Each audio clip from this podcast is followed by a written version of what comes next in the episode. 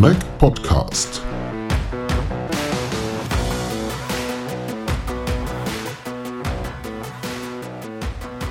Hello and welcome to our Connect podcast. My name is Lennart Holtkemper from Connect, and today's episode we are recording at the Connect Conference 2022 in Dresden. Like in the last years, the Connect conference is all about 5G, digitalization, Open RAN, the future of mobile networks, and furthermore, fixed line and broadband are important topics. Over two days, we have invited our top notch speakers to join us in the podcast studio and interviewed them about their topics and wishes for the development of the industry. We will publish the interviews in several episodes, and you can find them all here on our channel. So feel free to browse, and now let's get started.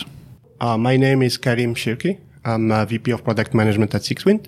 So uh, 6Wind is a, a global uh, networking software company uh, based in in France. The main headquarters is in France, and we have other presence in U- US, uh, another headquarter in the US in Santa Clara, and the third one in Singapore for all the uh, APEC region. So. 6Wind, in fact, is a company with a 20 year of experience in this uh, networking software domain, uh, delivering virtualized network solution with uh, with high performance, high scalability capabilities, etc. So we are delivering cloudified, cloud native, and virtualized networking solution to serve mainly uh, the most challenging market, including the 5G, the IoT, and SD-WAN. So that's why today we are here uh, Yeah. to speak about uh, these challenges and how our solution can bring a value to the 5G market, to the telco market, etc. Mm-hmm. So, for me as a company, what are the main benefits of virtualized networks? Yeah. So uh, today we are seeing, in fact, uh, due to the change in the way the end customer or the end user is consuming the network. So uh, due to some societal disruption, uh, like the COVID, for instance, we saw that things have changed since then. In fact, in the way end user are consuming the network. So that is we, we are seeing uh, virtual event taking place more and more, remote workers, uh, a lot of new challenges, in fact, for the telco operator. So uh, the, the the bandwidth demand is increasing, uh, the security requirement is increasing. So there are more and more services that need to be scaled, uh, innovated, uh, building new innovation around these services to bring more satisfaction to the end customer.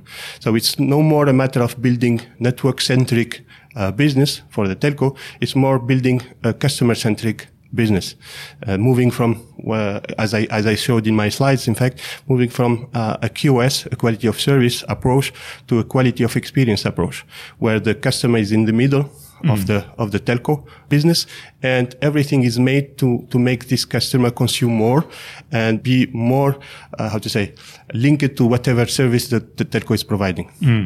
So this is about monetizing the network, of course, and monetizing the network requires adding new services, being more flexible, being more innovative, being more agile, being more, more, more competitive so that you can have more customer or keep your existing customers. So that's why, in fact, when we speak about virtualization, virtualization bring the benefit and uh, the enablers for this kind of transition. So being building a business based on customer means building a business that can offer the services to the, this customer. And the foundation for that services, in fact, is the virtualization, because virtualization bring the flexibility, virtualization bring uh, this agnosticity, being able to deliver the service wh- wherever we want closest to the end customer based on the requirement itself. So we, we don't have any more to over dimension the service. So we have, we, we can scale the service to the requirement or to the need of the end customer. So saving money uh, and investment on deploying the service and making the ROE more optimized. So, you help companies to satisfy their customers and their needs. Yeah. So our solution, in fact, why 6Wind? In fact, is the question why 6Wind. Yeah. So there are a lot of virtualized solution in the market. But this virtualized solution, when we, we speak about virtualization, it's usually virtualization without the performance needed. So, uh, the, the understanding of the market today is when you virtualize, you lose performance. okay. So what we are bringing here in this equation is uh, it's more changing the the way the perception customers are having from this virtualized solution by proving that virtualization doesn't mean losing performance. So we are specialized in performance uh, at 6Wind. This is part of our DNA. So we we've been in this virtualization journey uh, since like tens of years. So uh, and we ha- we have been successful in building building this expertise. So now we are delivering uh, some CSPs uh, from our uh, um, customer portfolio, a solution that bring the performance, bring the, the flexibility, virtualize it either through virtual machine or through, through containers that, that can scale uh, on requirement, aut- uh, fully automated to simplify all the operational aspect and that can answer the first need serving better the end customer.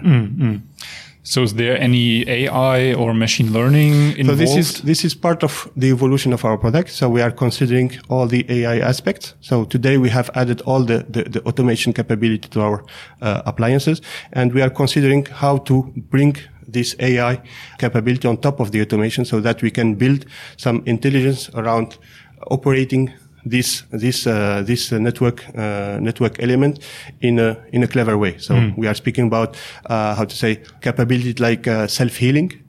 Uh, self scalability, so scaling, scale out capability, automated scaling, scale out capability that can be brought through this intelligence, learning a pattern from the network, learning about how the end user is consuming the network, and then scale the service dynamically to fit each time on the requirement. so the network is breathing somehow to Yeah, so building a flexible network, Yeah. so elastic network. This is a challenge that we are taking and uh, that our customer are asking us to to take. Mm. For you personally, what is the most important thing of 5G? Yeah, so good question. So uh, if you asked me this question a few months ago, so the answer could could could vary Could because okay. because the, the market understanding is varying. So today the, the market understanding of the 5G is changing. Mm. So some of the uh, key players were thinking about 5G as connectivity. Others are thinking about 5G as services. Mm. So connectivity is more and more becoming today is more and more becoming uh, a commodity. So it's it's a way to deliver something. Yeah. Okay. But the most important thing is what you are delivering on top. So of course, if the technology bring you higher throughput, lower latency, security, etc. But if you don't build on top, so it, it stays connectivity. And the differentiation between, between 4G or 5G will, will only be th- higher throughput. Yeah. But this is not key, in fact. The key uh, value of 5G is the, the ecosystem that brings, that it brings, and of course the services that are enabled thanks to this 5G. So we are speaking about industry 4, 4.0. We are speaking about telechirurgy. We are speaking about autonomous car. We are speaking about a lot of applications that are not possible today, or even though they are possible today, they are highly uh, costly or uh, Okay. Yeah, yeah, so yeah. you have to invest a lot in, in order to, to bring uh, a service that could fit the requirement. Mm. With 5G, you have the background to build whatever service with the, with the highest throughput, with highest scalability, with lowest latency requirement, etc., etc. Mm. And that's how I see the 5G today. So it's an enabler for innovation. Okay. So a few months ago, a few years ago, 5G, it was all about technology and enabling the, this technology. And now it's about 5G and services and ecosystem. Exactly. So it's, you know, when, when we start, uh, think about the new technology, like when we think today about the 6G. So we Okay, start yeah. think, we, we start speaking about 6, 6G as enabling more throughput, enabling ultra, ultra low latency. So we are speaking about the enablers. Okay. But not what we can build on top. So that, that was the case for 5G a few years ago. It was improving the throughput, improving the latency to enable more things.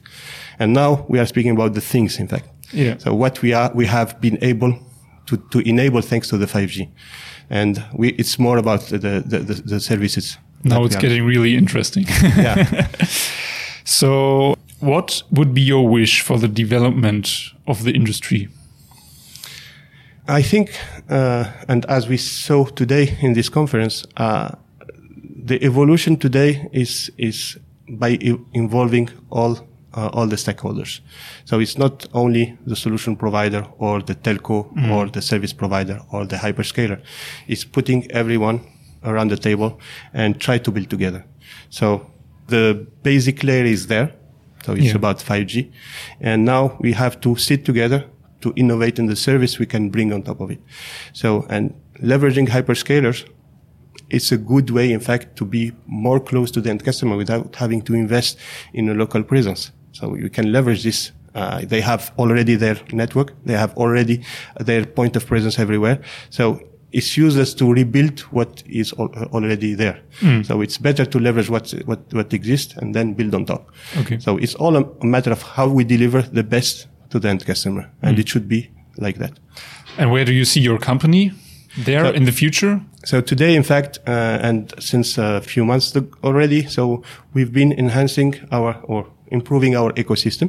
So involving a lot of new player in the ecosystem, whether by providing solution, whether by partnering uh, on the technology aspect.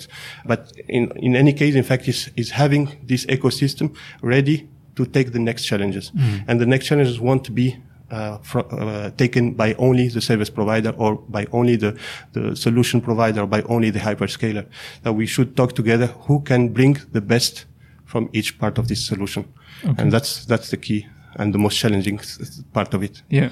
And we are excited to be part of it. Yeah. Yeah, very nice final words, I think. So, yeah. Thank you very much. very much Thank for your you. time.